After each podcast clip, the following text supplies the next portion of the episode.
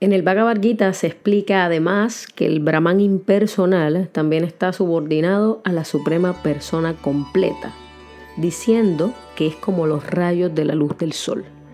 El Brahman impersonal constituye los luminosos rayos de la suprema personalidad de Dios.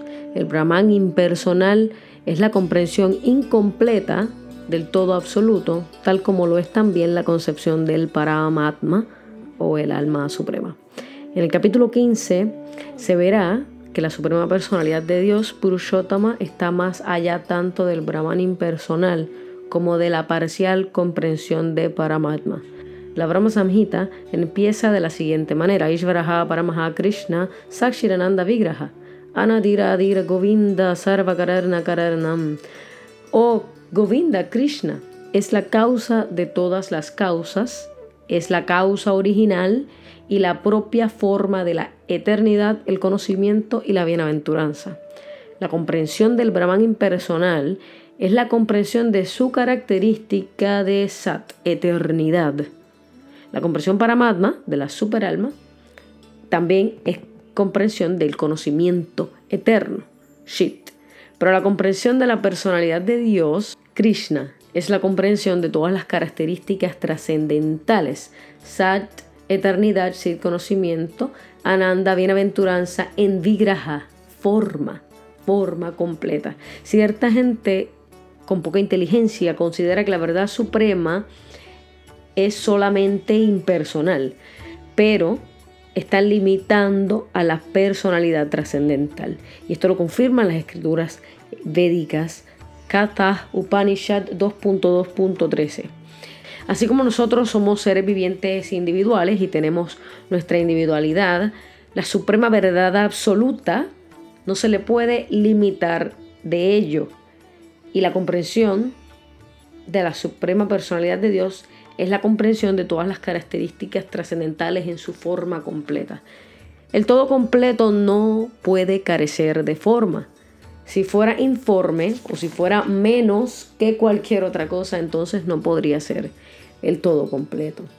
El todo completo debe poseer todo lo que se halle dentro del marco de nuestra experiencia y más allá de ella, pues de lo contrario no podría ser completo.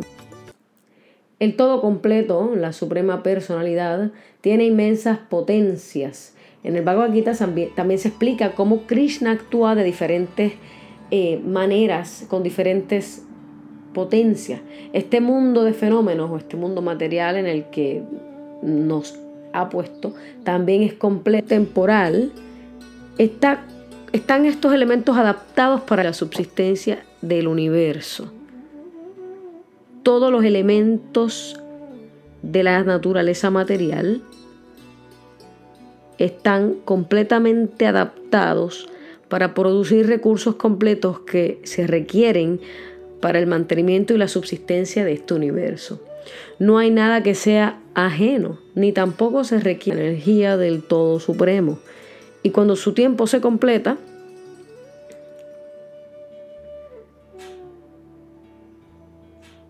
estas manifestaciones temporales serán aniquiladas por la disposición completa del completo. Y todas las clases de estados incompletos que se experimentan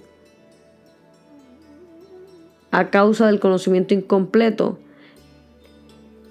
y todas las clases de estados incompletos que se experimentan es a causa del conocimiento incompleto acerca del completo, de la sabiduría védica. Todo el conocimiento védico es infalible y los hindúes aceptan el conocimiento védico como completo e infalible.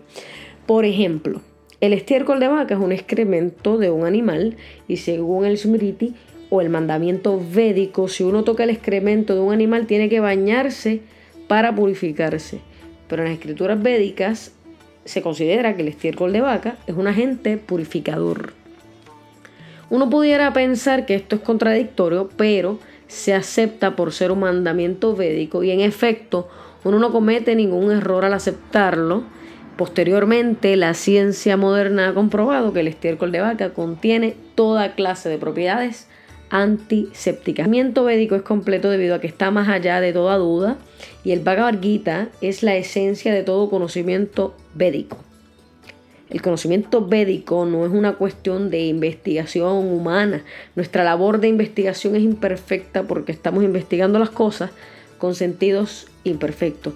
Tenemos que adquirir conocimiento perfecto que como se declara en el Bhagavad Gita desciende mediante el parampara, la sucesión discipular. Tenemos que recibir el conocimiento de labios de, de una fuente indicada que forme parte de la sucesión discipular que comienza con el Maestro Espiritual Supremo el propio Krishna y del que se ha hecho entrega a una sucesión de maestros espirituales. Arjuna, quien fue el alumno del Señor Krishna, acepta todo lo... No se permite que uno acepte una porción del Bhagavad Gita y otra no. De ninguna manera.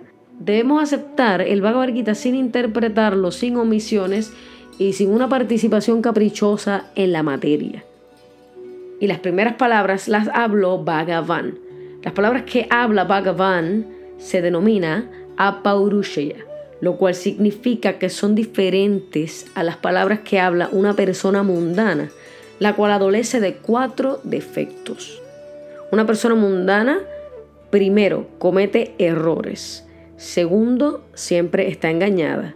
Tercero, tiene la tendencia a engañar a los demás. Cuatro, se halla limitada por unos sentidos imperfectos.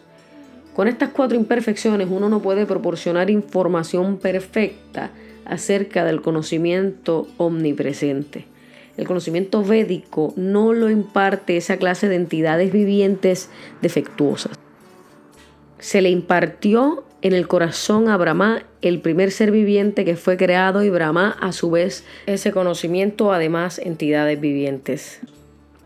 El Señor es omniperfecto y no hay ninguna posibilidad de que él llegue a estar supeditado a las leyes de la naturaleza material. En consecuencia, uno debe ser lo suficientemente inteligente como para saber que el Señor es el único propietario de todo lo que hay en el universo y que es el creador original, el creador de Brahma. En el capítulo 11, el Señor se le, se le nombra como Prapitamaha, porque Brahma se le nombra como Pitamaha el abuelo y él es el creador del abuelo. Así pues uno no debe creer que es el propietario de nada. Uno debe aceptar únicamente las cosas que el Señor le ha asignado para su manutención. Hay muchos ejemplos de cómo hemos de utilizar esas cosas que Dios nos ha asignado. Ello también se explica en el Bhagavad Gita. Al principio, Arjuna decidió que no pelearía en la batalla de Kurukshetra. Esa era su propia decisión. Arjuna le dijo a Dios que después de matar a sus propios parientes no iba a poder disfrutar del reino. Esta decisión se basaba en el cuerpo, porque Arjuna creía que era el cuerpo y que sus parientes o expansiones corporales eran sus hermanos, sobrinos, cuñados, abuelos, etc. Por consiguiente, él quería satisfacer las exigencias de su cuerpo.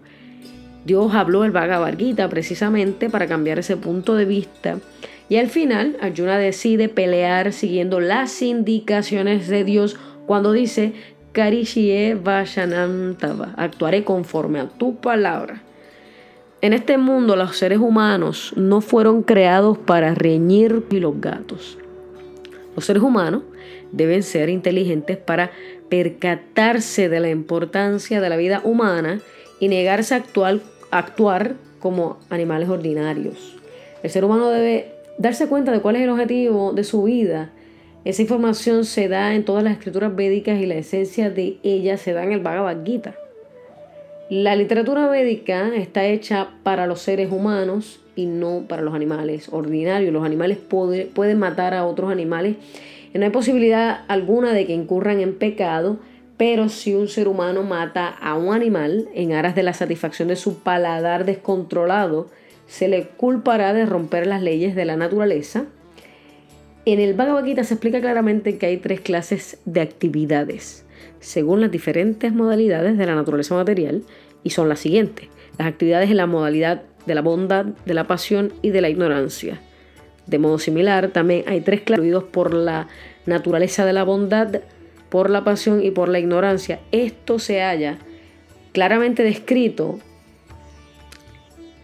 y si utilizamos bien las instrucciones del Bhagavad Gita, toda nuestra vida se purificará y al final podremos llegar al destino que se encuentra más allá de este mundo material.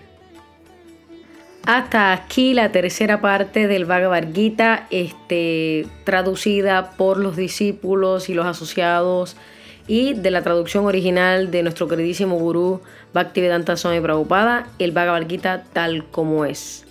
Así que deseándoles que estén bien, cada día mejor, desde Puerto Rico y Bumi Loca, Hare Krishna.